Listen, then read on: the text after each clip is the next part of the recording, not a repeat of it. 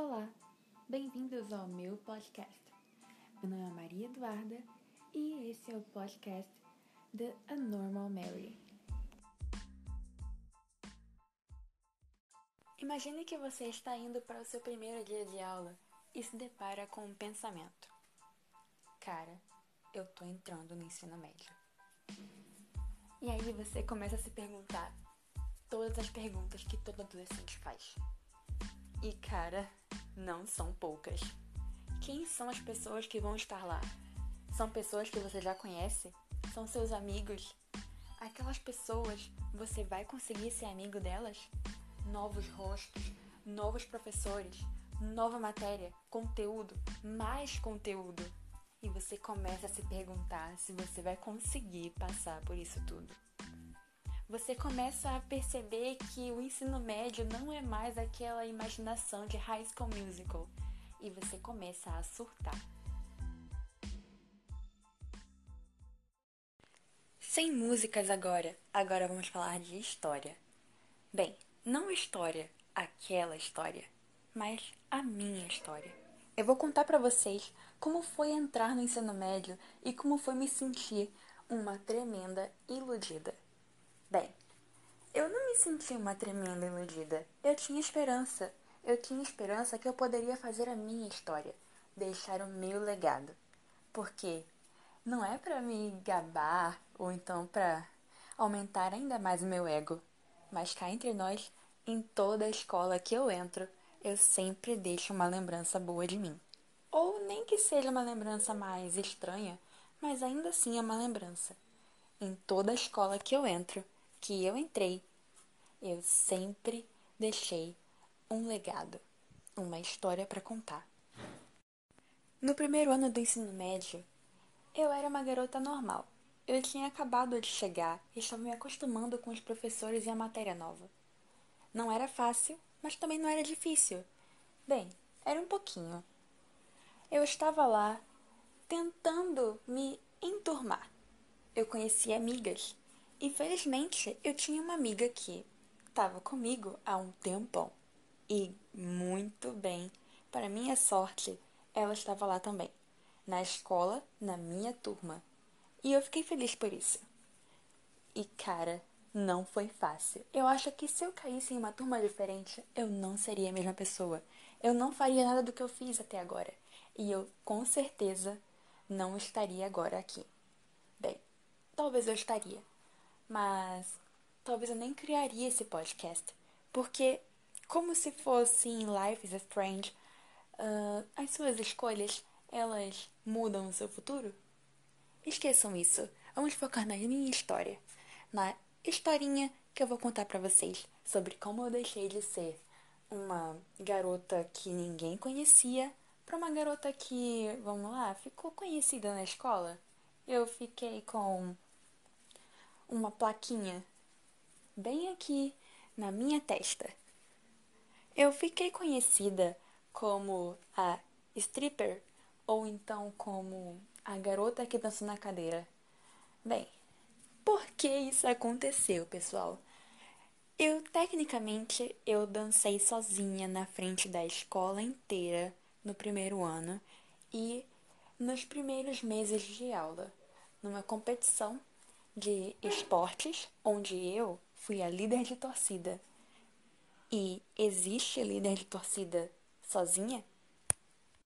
Para mim, não existe nenhuma líder de torcida que consiga dançar sozinha sem um grupo. Bem, se ela está sozinha, ela já não é mais uma líder de torcida. Mas eu tive que fazer o meu trabalho. Eu escolhi estar ali e as pessoas que iam dançar comigo desistiram. E bem, eu não sou uma pessoa que desiste fácil. Não mesmo. Podem perguntar para as minhas amiguinhas que estão provavelmente vão estar escutando esse podcast, mas elas sabem que eu não desisto de um desafio. E depois de ouvir esse podcast, provavelmente eu vou estar ferrada porque elas vão me encher de desafios sobre um assunto que elas sabem bem qual é, que eu posso contar para vocês um pouquinho mais à frente. Bem, voltando ao nosso assunto, por que a garota que dançou na cadeira? A minha coreografia se baseava em usar uma cadeira como utensílio de ajuda para ser um pouquinho mais formal, educada, não sei, talvez esconder um pouquinho o mico que eu paguei, mas eu usava a cadeira como um parceiro de dança, talvez algo que eu fosse usar na coreografia, obviamente, né? Do mas eu dancei em cima da cadeira e isso foi uma tremenda coragem. Até o porteiro da escola agora sabe da minha existência, porque cá entre nós, eu nunca fui uma garota que chamou muita atenção, a não ser que eu fizesse uma dessas loucuras aí. Eu sempre fico conhecida nas minhas escolas por dançar nelas, e eu danço muito danço e gosto de dançar.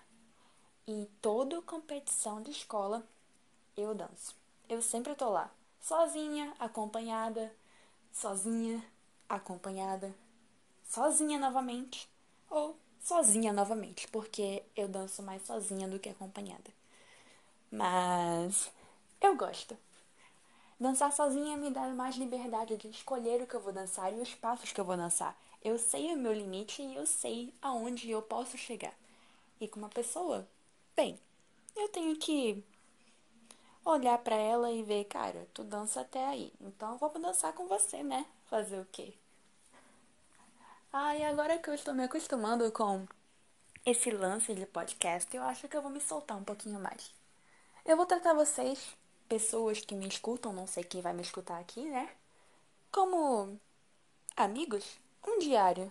Uma coisa que eu vou conversar, contar algumas coisas aí. Quem me escutar, né? Quem me escutar vai me escutar e vai gostar. Talvez, não sei. Talvez gostem de mim, talvez não. Eu sou estranha do mesmo jeito. Mas esse áudio tá ficando um pouquinho longo e eu tenho que parar por aqui. Podcast de uma hora talvez seja legal, mas aqui eu quero fazer pequenos curtas para vocês. E eu deixo em branco essa história para vocês imaginarem como foi. Quem me conhece, quem estuda na mesma escola que eu e for ouvir o podcast vai saber muito bem o que aconteceu. Ou não, talvez não lembre. Mas foi um pequeno rebuliço na minha vida. Eu fiquei conhecida, algumas pessoas vieram falar comigo, né? Talvez. E eu fico por aqui, né? Bem-vindos ao meu podcast. Eu sou a Maria Eduarda e. Bye bye.